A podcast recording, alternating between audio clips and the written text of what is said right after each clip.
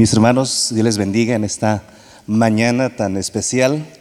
Nuevamente me da mucho gusto verles, eh, saludarles y unirme a lo que Dios está haciendo aquí entre ustedes al estudiar su palabra en el Evangelio según San Marcos. Si son tan amables, mis hermanos, en abrir sus Biblias en el Evangelio según San Marcos, capítulo 12.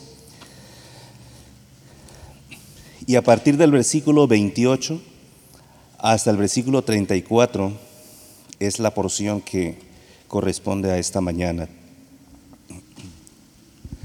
Evangelio según San Marcos, capítulo 12, versículo 28 al 34. Permítanme eh, leerlo de manera audible y sean tan amables en seguirme con sus vistas esta lectura. Dice así, acercándose uno de los escribas que los había oído disputar y sabía que les había respondido bien, le preguntó, ¿cuál es el primer mandamiento de todos? Jesús le respondió, el primer mandamiento de todos es, oye Israel, el Señor nuestro Dios, el Señor uno es.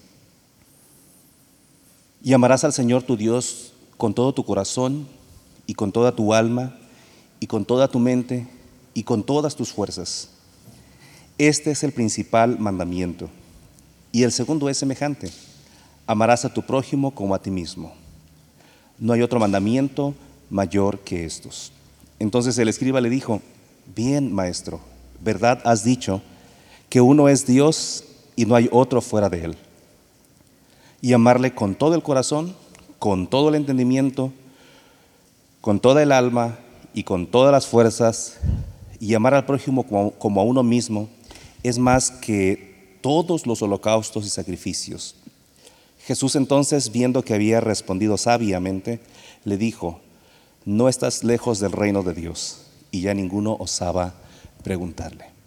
Señor, nuevamente te pedimos que tu Espíritu nos ayude a entender tu palabra, ilumine los ojos de nuestro entendimiento para comprender lo que tú tienes para nosotros, la forma que quieres que pensemos, que vivamos, que sintamos, que actuemos en el día a día, Señor. Gracias te damos en Cristo Jesús. Amén. All you need is love. No lo digo yo, lo dijeron los Beatles. Sin embargo, lo cierto es que, aunque eso es una verdad, parcial, la verdad completa es que Dios ya nos ha dado amor. Por lo tanto, ya no necesitamos amor porque Dios ya nos lo ha dado. Ha quedado ahora en nuestra responsabilidad aceptar o rechazar el amor que Dios ha mostrado. Y responder a ese amor de Dios nos mueve a nosotros querer amarlo. Y al amarlo a Él, nos hace amar al prójimo.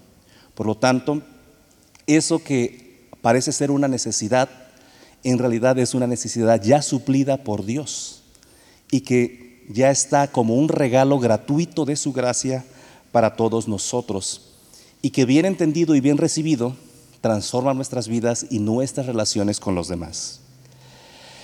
La lectura que hemos tenido en el Evangelio según San Marcos sigue esta semana última de nuestro Señor Jesucristo hacia la cruz. Y lo que hemos estado notando ha sido una serie de preguntas que le han hecho a Jesucristo las personas, los grupos religiosos o sectores del judaísmo. Se le preguntó sobre su autoridad, se le preguntó sobre el impuesto. Hace ocho días exponía Alex y se le preguntaba sobre la eternidad.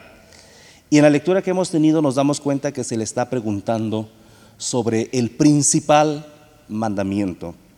Y como hemos leído y sabemos la respuesta de Jesús, el principal mandamiento es el amor. Así que vamos a entrar al texto, vamos a irnos directo al texto y en el versículo 28 tenemos cómo nace esta pregunta, cómo nace este, cuál es el, el, contexto de esta pregunta. Dice, acercándose uno de los escribas que los había oído disputar y sabía que les había respondido bien, le preguntó, ¿cuál es el primer mandamiento de todos? Vemos aquí que se acerca uno de los escribas. ¿Quiénes eran estos personajes conocidos como los escribas? Eran gente que se dedicaba a escribir la escritura, valga la expresión, a escribir la ley de Dios, a estudiarla, a interpretarla, a enseñarla. Ellos eran los expertos en la palabra de Dios para el pueblo judío. Eran los eruditos del judaísmo, eran los especialistas en los mandamientos de Dios. Y se acerca uno de los escribas, dice que los había oído disputar y sabía que les había respondido bien. Sabemos que se refiere en el contexto inmediato anterior a el acercamiento que tuvieron los saduceos preguntando acerca de la eternidad. Y, había, y habían visto que Jesús les había respondido bien. En el pasaje paralelo de Mateo 22, 34, se nos dice que este escriba era también un fariseo y que este acercamiento que había tenido con Jesús no era en una mejor o una de las mejores intenciones, sino que había venido para provocarle. Dice Mateo 22, 34, entonces los fariseos, oyendo que había hecho callar a los saduceos, y que eran enemigos los saduceos y los fariseos, porque los fariseos sí creían en la, eternidad y, la parte espiritual, mientras que los saduceos no, dice que se juntaron a una, hacen ahí team back rápidamente, ¿no? Los fariseos. Y dice el texto que el versículo 35, y uno de ellos, intérprete de la ley, preguntó por tentarle diciendo, entonces, este escriba también es parte de los fariseos, de este grupo súper celoso de la tradición y de la religión judía, y se acerca a Jesús para hacerle esta pregunta, pero por lo que sabemos de Mateo, no vino en la mejor intención, sino vino para contender con nuestro Señor Jesucristo, para poner una pregunta que la respuesta que diera lo iba a poner en aprietos, ya sea con los judíos, ya sea con los romanos, no viene como un amigo que quiere aprender más, no viene como uno interesado en la fe, como Nicodemo que vino ciertamente de noche, pero le dijo, maestro, sabemos que has venido de Dios y empieza a interactuar con Jesús para saber más acerca de el nuevo nacimiento. Hemos visto a través de Marcos que los fariseos y los escribas eran un grupo hostil a Jesucristo. Y esta ocasión no es la excepción. Se acerca no como un amigo, sino como un enemigo y posiblemente cuando se juntaron, dice el texto de Mateo, posiblemente escogieron al más listo, al más inteligente, al más astuto, al, mejor de ellos, para que él abordase con sagacidad a Jesucristo a través de esta pregunta. Y dice el texto que le preguntó, ¿cuál es el primer mandamiento de todos? La pregunta es muy especial porque estos escribas eran expertos en la ley de Dios, en los mandamientos de Dios. Ellos habían hecho una lectura de, los mandamientos de Dios, los habían contabilizado, 613 mandamientos en totales, 365 negativos, por ejemplo, no matarás, no robarás, 248 positivos como honra a tu padre y a tu madre, el día de reposo guardarás, etcétera consideraban una clasificación de mandamientos ligeros con menos repercusiones en caso de desobediencia, algunos más pesados en caso de desobediencia, y eran ellos eh, minuciosos y eh, les encantaba los detalles y les encantaba disputar cuántas palabras, cuántas letras, qué era lo más importante. Según ellos, estos 300, 613 eh, mandamientos correspondían a las 613 letras de los 10 mandamientos. Así que es una pregunta muy interesante, pero con una mala intención. Sin embargo, nuestro Señor Jesucristo responde como Dios que sabe todas las cosas con la respuesta correcta. Dice el versículo 29, Jesús le respondió. Recordemos, es una pregunta con mala intención, aunque es buena pregunta. ¿Cuál es el mandamiento más importante? ¿Cuál de los 316 613 mandamientos es más importante. Si Jesucristo respondía este mandamiento, muy probablemente el escriba le, iba a decir, no, de acuerdo a la tradición rabínica de Gilel, es este otro. Si Jesucristo respondía, es este otro mandamiento, posiblemente el escriba le iba a decir, de acuerdo a la tradición del Shammai, es este el mandamiento, estás mal Jesús. Si Jesús le respondía otro mandamiento, posiblemente el escriba le iba a decir, pero de acuerdo al sumo sacerdote, este otro es el gran mandamiento. Pero vemos la respuesta de nuestro Señor Jesucristo, no es conforme a las tradiciones y pensamientos humanos, sino que inmediatamente nuestro Señor Jesucristo contesta de manera contundente apelando a la autoridad de las Sagradas Escrituras. Dice el texto seguidamente, le respondió, el primer mandamiento de todos es, oye Israel, el Señor nuestro Dios, el Señor uno es. Jesucristo se va a la autoridad de la Escritura concretamente citando Deuteronomio capítulo 6, versículo 4 y versículo 5. Todavía no le he dicho cuál es el mandamiento al que quiere llegar Jesucristo, pero está poniendo la base sobre la cual se construye el primer mandamiento. Este pasaje, Deuteronomio 6, 4, es de capital importancia para la vida, religión, devoción, práctica del judaísmo, porque dice Deuteronomio 6, 4 y 5, Oye Israel, Jehová nuestro Dios, Jehová uno es. Este versículo es tan importante para los judíos, es tan referencial para ellos como para nosotros es el Padre Nuestro, el credo de los apóstoles. Son pasajes que resumen la fe, y en este caso de los judíos, este pasaje, conocido por los judíos como el Shema, porque así comienza en hebreo, oye, Shema, lo repiten los judíos todos los días hasta, hasta hoy, en la sinagoga al comenzar eh, su servicio, en las casas también lo guardan, lo tienen, en, unos pósters, eh, cuando hacen sus oraciones en unas cajitas llamadas filacterias, ahí también lo tienen. Es un pasaje de mucha importancia porque es un resumen de la fe.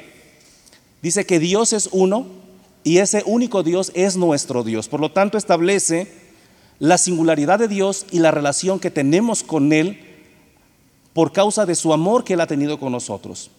Jehová nuestro Dios, Jehová uno es. Por lo tanto, si es el único y tenemos una relación con Él, estamos bien con Él y no estamos quedando mal con ninguna otra deidad porque solamente hay un Dios vivo y verdadero. Por eso es sumamente importante esta declaración de fe. Ahora dice, el Señor nuestro Dios, porque es una relación de pacto entre Dios y su pueblo. Y dice en el versículo 30, habiendo establecido la singularidad de Dios y la relación que tenemos con Él, versículo 30, y amarás al Señor tu Dios.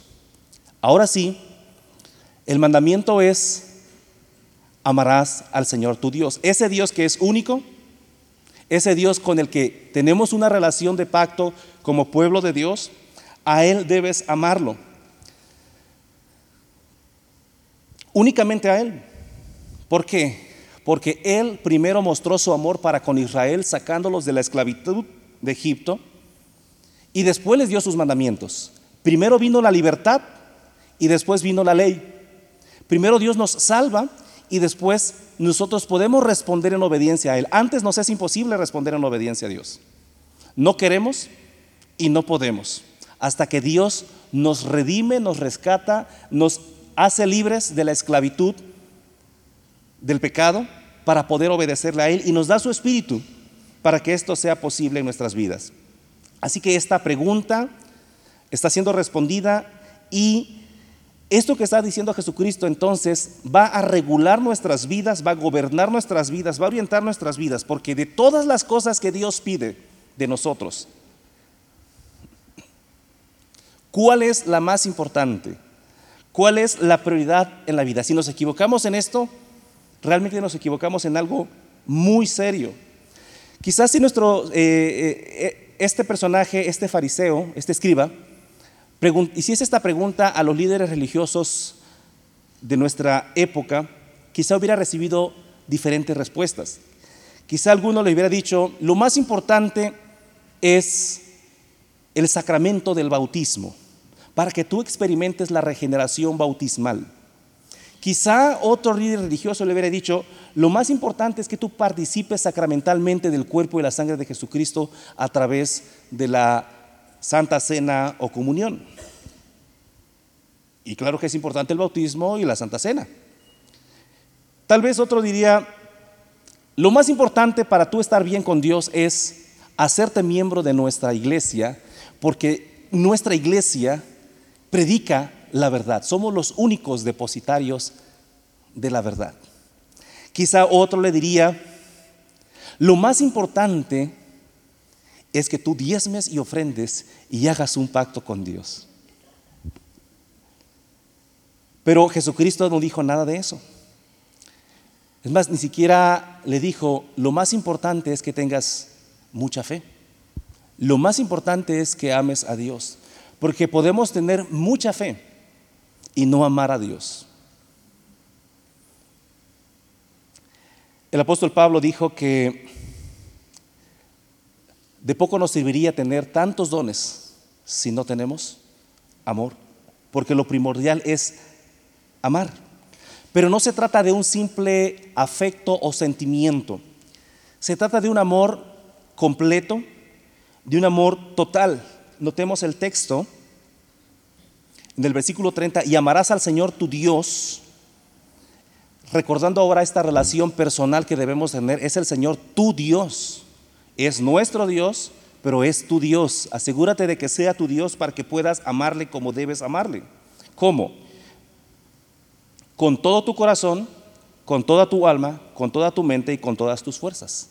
Esta cuádruple descripción de todos, todo tu corazón, toda tu alma, toda tu mente, todas tus fuerzas, enfatiza la entrega total que debemos tener hacia Dios, nuestra devoción total, nuestra pasión total Todas las fuerzas de nuestro ser deben amar a Dios. Jesucristo aquí no está tratando de hacer una descripción de áreas de nuestra vida o de nuestro ser, eh, describiendo la composición antropológica del ser humano. Porque podríamos preguntarnos, ¿y qué pasa con la conciencia? ¿Qué pasa con el espíritu? Lo que aquí Jesús está usando con estos términos, además de estar citando el Antiguo Testamento, es que está enseñándonos que debemos amar a Dios con todo lo que somos, integralmente. Empieza diciendo que debemos amar a Dios con todo el corazón, con todo el corazón. Desde nuestra cultura, que es una heredera de la filosofía griega, pensamos normalmente en el corazón como el asiento de las emociones. Sin embargo, cuando vamos a la Biblia, nos damos cuenta que en el pensamiento bíblico y en el pensamiento hebreo, el corazón no es el asiento de las emociones, simplemente. Es el centro de operaciones del ser humano, donde está todo. Está ciertamente las emociones, pero también está el intelecto, también está la voluntad. Tomamos decisiones con el corazón, pensamos con el corazón, sentimos con el corazón. Por eso es que la Biblia dice que se alegró en el corazón. También dice que los malos pensamientos vienen del corazón, hay una actividad intelectual en el corazón, y que con el corazón, dice, dice, dice, dice, Proverbios, que del corazón mana, depende, brota la vida. De tal manera que cuando aquí dice que amemos a Dios con el corazón, lo que está diciendo es ama a Dios con todo tu ser, con todo tu intelecto, con todas tus emociones, con toda tu voluntad. Ámalo con todo lo que tú eres. Y luego sigue diciendo que lo amemos con todo el alma. Por el alma los hebreos pensaban más bien en ese asiento o en, este, en esta facultad de vivir. Esta palabra que utilizó la escritura en Deuteronomio capítulo 6 cuando dice ama a Dios con toda tu alma, es la misma palabra que se utiliza en Génesis 2.7 cuando dice que formó Dios al hombre del polvo de la tierra y sopló en su nariz aliento de vida y fue el hombre un ser viviente, fue un alma viviente. Por lo tanto, cuando dice que amemos a Dios con toda nuestra alma, lo que está indicando es que amemos a Dios mientras estemos vivos, de este lado de la eternidad, por supuesto. Mientras tengamos respiración, debemos amar a Dios con todo lo que somos. Mientras haya vida consciente en nosotros, debemos amar a Dios. Así como el Salmo dice, todo lo que respire alabe a Jehová, algo similar es lo que está tratando de comunicarnos este pasaje cuando dice que amemos a Dios con toda nuestra alma. mientras estemos vivos, todos los segundos de nuestra vida son para amar a Dios. Luego el texto dice, Jesucristo ama a Dios, amarás al Señor tu Dios con todo tu corazón, con toda tu alma y con toda tu mente. Sin embargo, cuando vamos nosotros a Deuteronomio capítulo 6, vemos que no está la palabra mente. En Deuteronomio 6, ni en, el texto hebreo, ni en la traducción al griego en la Septuaginta siglo segundo antes de Cristo aparece la palabra mente. Lo que está haciendo Jesucristo aquí es no solamente citando la escritura y explicando la escritura, sino aplicando la escritura a la situación concreta de su audiencia particular. Este hombre, fariseo, su principal actividad tenía que ver con la mente. Lo que le está diciendo Jesús es, debes amar a, a Dios con todo lo que tú haces. Y eso trae mucha aplicación para nosotros. ¿Qué es lo que hacemos en la cotidianidad? Porque lo que hacemos en la cotidianidad es un elemento que debemos usar para amar a Dios, para expresar nuestra devoción a Dios. La actividad primaria de este escriba era estar interpretando la escritura, estar comunicando, una actividad intelectual. Por lo tanto, lo que está diciendo Jesús, con todo lo que tú haces cotidianamente, debes amar a Dios. Es un motivo para amar a Dios. Debemos expresar nuestro amor a Dios en nuestro trabajo, en el taller, en la oficina, en la casa, en nuestros estudios, en, en, todo lo que somos. No hay un momento o un compartimento de nuestra vida donde le digamos a Dios, te amo con todo mi corazón, excepto, excepto lunes a viernes de, 5, de 7 a 5. Ahí no te puedo amar, ahí déjame ser quien soy y poder manejarme como yo quiera. No podemos hacer eso. Y terminan diciéndole, ámale con todas tus fuerzas.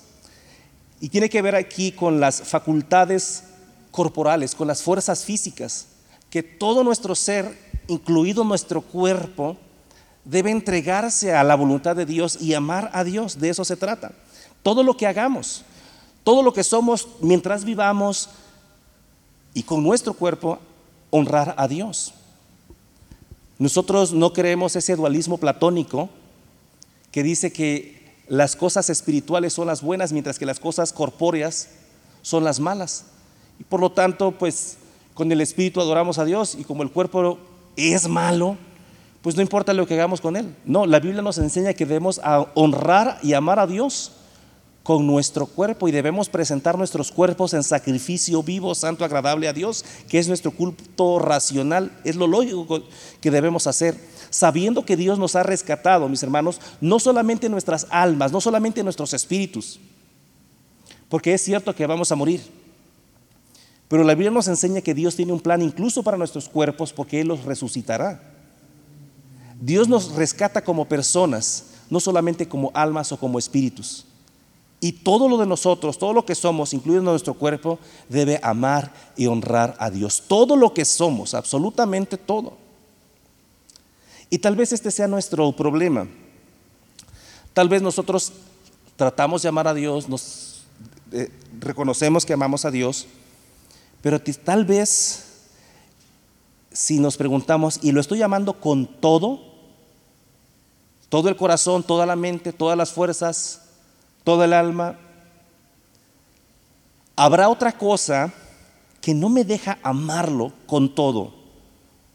Habrá un hábito, habrá una adicción, habrá un hobby, habrá un pecado, habrá un amigo, una amiga, algo que en realidad sí amo con todo el corazón antes que a Dios. Porque dice Dios que debemos amarle con todo el corazón. O quizá incluso nuestra propia familia, nuestro propio ser. Dijo Jesús en Lucas 14, 26, si alguno viene a mí y no aborrece su padre, su madre, mujer, hijos, hermanos, hermanas, y aún su propia vida no puede ser mi discípulo. Se oye muy fuerte, ¿verdad? Esta forma de expresarlo de Jesús. O sea, nuestro amor a Jesús debe ser tal que parece que todo lo demás no nos importa. Pero no es el punto que no nos importe. Porque Jesús también enseñó que debemos honrar a nuestros padres, por supuesto.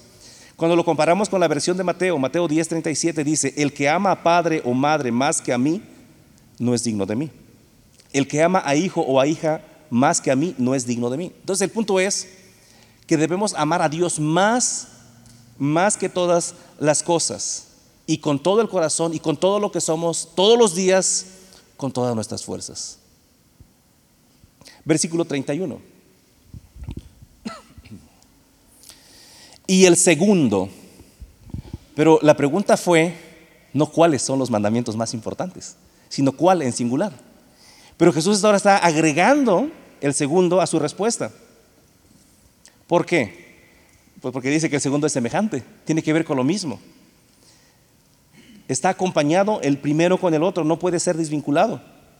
El segundo es semejante, amarás a tu prójimo como a ti mismo. Y esta expresión Jesucristo la toma de Levítico 19, 18. Y en realidad todo Levítico capítulo 19 nos habla de una vida de santidad, por supuesto, vista en el trato con el prójimo, en el respeto al prójimo, en el ayudar al prójimo, al necesitado, el respeto al anciano, etc. Y lo que está haciendo Jesús es traer este mandamiento como resumen. Amar a Dios, y el segundo es semejante, amar al prójimo. Por esa razón, el apóstol Pablo en Romanos capítulo 13 dice que el cumplimiento de la ley es el amor. Los primeros cuatro mandamientos del decálogo tienen que ver con nuestra relación con Dios. No tener otro Dios, apartar un día para su adoración, etc. Y los siguientes seis tienen que ver con nuestra relación con el prójimo no robar, no codiciar, no dar su testimonio, etc. Entonces aquí están los dos mandamientos, por así decirlo, las dos, las dos piedras de los mandamientos.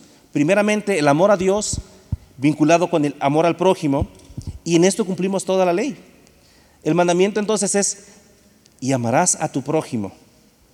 ¿Y quién es mi prójimo? El judío reducía su entendimiento del prójimo como aquel otro judío, un entendimiento muy exclusivo, muy nacionalista. Pero Jesús amplía este concepto en Lucas 10, 29 en adelante y explica a través de una parábola, precisamente eh, en el pasaje paralelo a esto, de amar a Dios con todas nuestras fuerzas. Y habla de un hombre que descendía de Jerusalén a Jericó y que fue asaltado. Y que de pronto pasó un escriba, un sacerdote, perdón, un levita, y se apuraron a pasar y le dieron la vuelta. Después pasó un samaritano, que fue movido a misericordia, lo atendió, proveyó para sus necesidades, para su cuidado. Lo que estaba haciendo Jesús es decir, que prójimo no es aquel que es igual a nosotros, que nos cae bien, que es de nuestra familia, de nuestra nación. Prójimo es nuestro próximo. Aunque sea nuestro enemigo, es nuestro prójimo. Aunque sea de otra manera de pensar, es nuestro prójimo y debemos amarlo. Porque esta es una consecuencia natural de amar a Dios. Si estamos amando a Dios, vamos a amar al prójimo, porque el prójimo fue creado a la imagen y semejanza de Dios. Por lo tanto, cuando yo deshonro al prójimo, estoy deshonrando a un representante de la imagen y semejanza de Dios.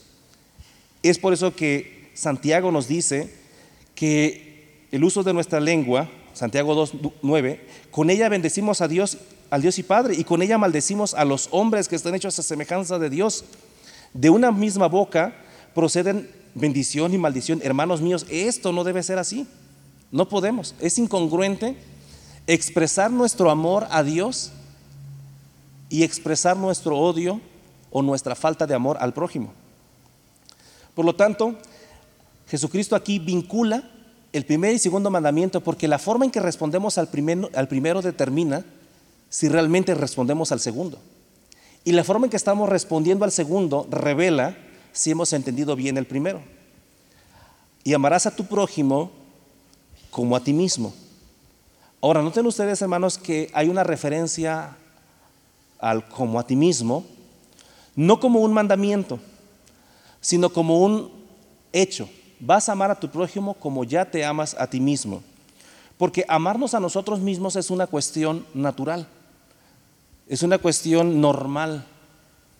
El amor propio es algo normal, se da. De hecho, el apóstol Pablo en Efesios 5:28 dice que nadie aborreció jamás su carne nadie, sino que la sustenta y la cuida. Y esto lo hacemos todos los días, nos cuidamos, nos sustentamos, a veces de más.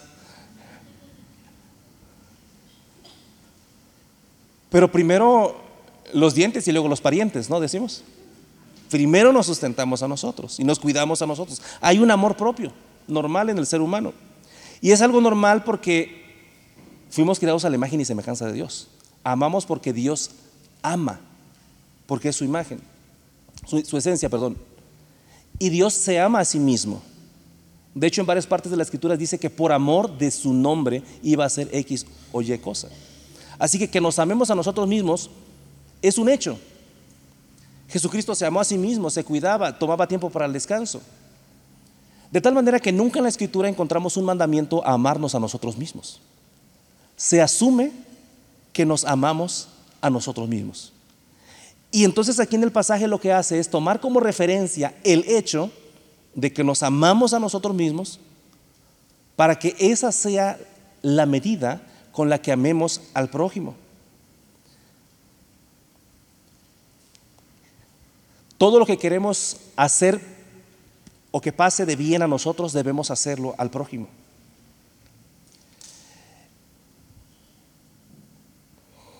Y termina diciendo Jesucristo, no hay otro mandamiento mayor que estos, que amemos a Dios y que amemos al prójimo. Por esa razón Pablo dijo que es el camino más excelente.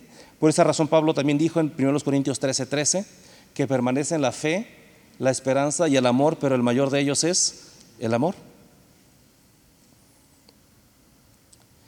Versículo 32. Entonces el escriba le dijo, bien, maestro, verdad has dicho. Este escriba que llegó para lanzar una pregunta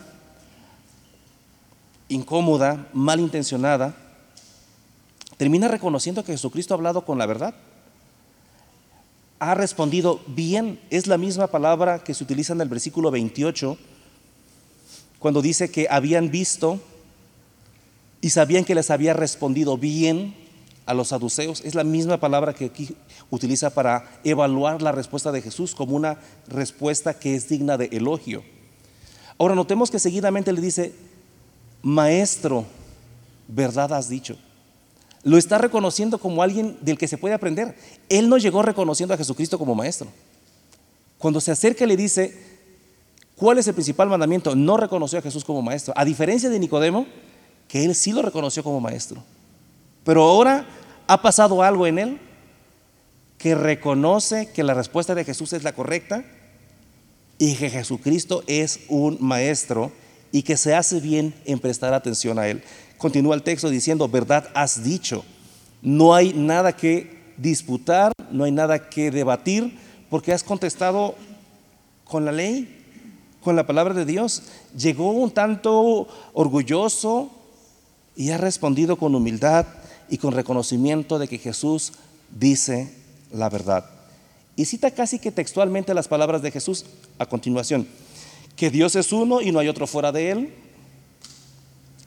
Versículo 32, y el amarle con todo el corazón y con todo el entendimiento y con toda el alma y con todas las fuerzas, y amar al prójimo como, como a uno mismo, prácticamente o muy similares las palabras que utilizó Jesús y en el orden que les utilizó Jesús. Jesús dijo, ámalo con toda tu mente y él entendió con todo el entendimiento, que son sinónimos.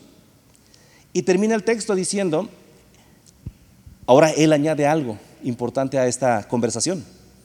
Es más que todos los holocaustos y sacrificios.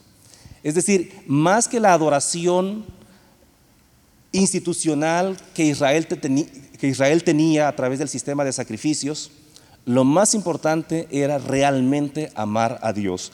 Porque al final de cuentas, mis hermanos, la adoración institucional era símbolo del amor a Dios.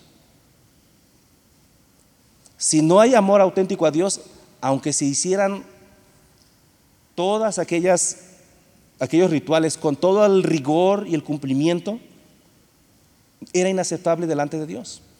Y eso sigue siendo real para nosotros, porque Jesucristo dijo en Mateo 5, 23, si traes tu ofrenda al altar y te acuerdas, allí te acuerdas de que tu hermano tiene algo contra ti, deja allí tu ofrenda delante del altar, anda y reconcíliate primero con tu hermano y entonces ven y presenta tu ofrenda. tenemos que estar amando a nuestro prójimo para que nuestra adoración sea aceptable delante de Dios. Es lo que está diciendo Jesús. Lo mismo dice en Mateo capítulo 28, 18, versículo 15. Por tanto, si tu hermano pega contra ti, ve y repréndale estando tú y él solos. Si te oyere, has ganado tu punto de vista, tu reputación, tu nombre, tu imagen. No, has ganado a tu hermano. Y termina ese relato de Jesús porque donde están dos o tres congregados en mi nombre, ahí estoy yo en medio de ellos. Es decir, hermanos, nuestra adoración no será plena ni completa si sabemos que tenemos algo que nos impide amar a nuestro hermano porque tenemos un pleito, una diferencia, una enemistad. Y tenemos que arreglarla. Es lo que nos está diciendo Jesucristo aquí. Versículo 34. Jesús entonces, viendo que había respondido sabiamente, dijo, porque Jesús evalúa la respuesta sabia, la respuesta congruente, la sabiduría, la inteligencia que tenía este hombre. ¿Qué le dice? No estás lejos del reino de Dios. Este escriba había discernido la verdad, entendido la verdad, reconocido que Jesucristo enseñaba la verdad, no estaba lejos del reino. Pero aún así, no estaba en el reino. No basta, mis hermanos, es lo que nos está aquí recordando Marcos, no basta que dominemos intelectualmente la verdad, sino que nos entreguemos completamente a la verdad. Porque podemos conocer la verdad intelectualmente como una doctrina, lo cual es bueno, es útil y es el primer paso para amar a Dios realmente, conocerle, quién es Él, pero sin la vida continua, práctica, que corresponda a esa verdad de amor a ese Dios, aún así, pues no estamos lejos. Estamos como la selección, que llega, llega, llega, llega, llega, pasa y la voló. Así estaba este, este, este escriba. No estaba lejos, eh, le salió tirititito.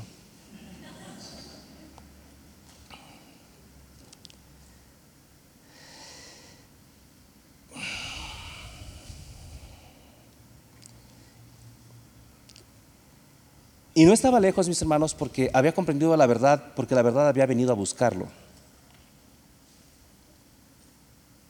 Al inicio de Marcos dice, las primeras palabras de Jesucristo que registra Marcos es, el reino de, de los cielos se ha acercado, arrepentidos y creed. Ya estaba él frente a la verdad.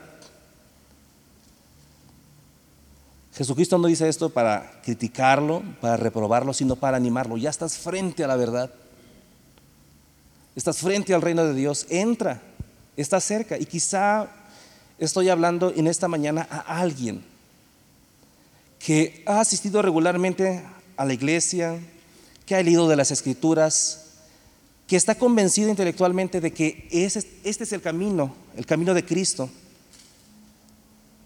que entiende que el Evangelio es poder de Dios para la salvación, pero tú sabes que aún no estás dentro.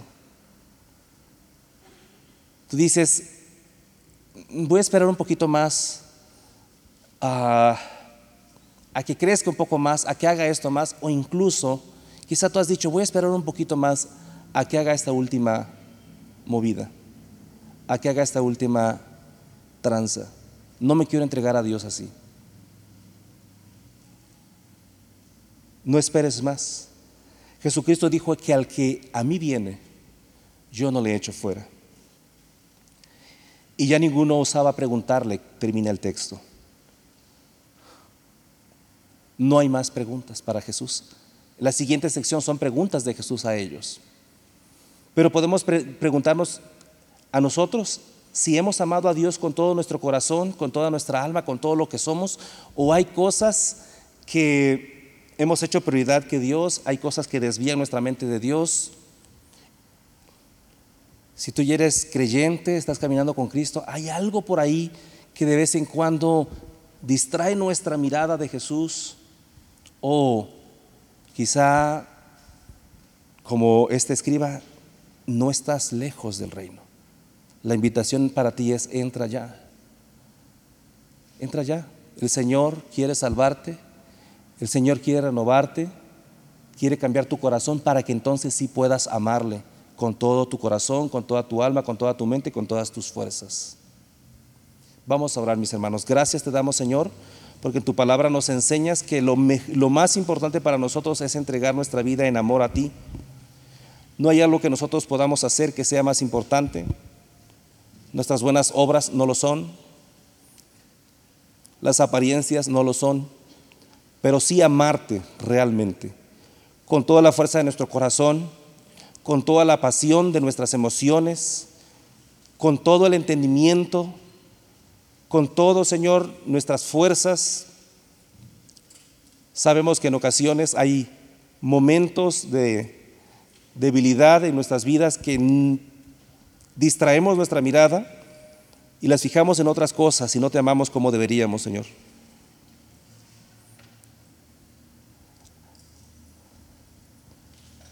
No te amamos, Señor, con todo lo que somos. Pero tú eres un Dios misericordioso y nos invitas y nos llamas a renovar nuestra mente, a renovar nuestro corazón con tu palabra. Pero especialmente queremos rogarte, sin miedo nuestro hay amigos que aún no están dentro del reino, pero no están lejos, Señor. Que tu Espíritu Santo, por tu palabra, trate en sus corazones, en sus pensamientos, los ayude, los invite, los anime a entrar al reino por la puerta que es Jesucristo la única puerta y permanecer en Él hasta el final, amándote, viviendo para ti. Gracias te damos, Señor, en el nombre de Jesús. Amén.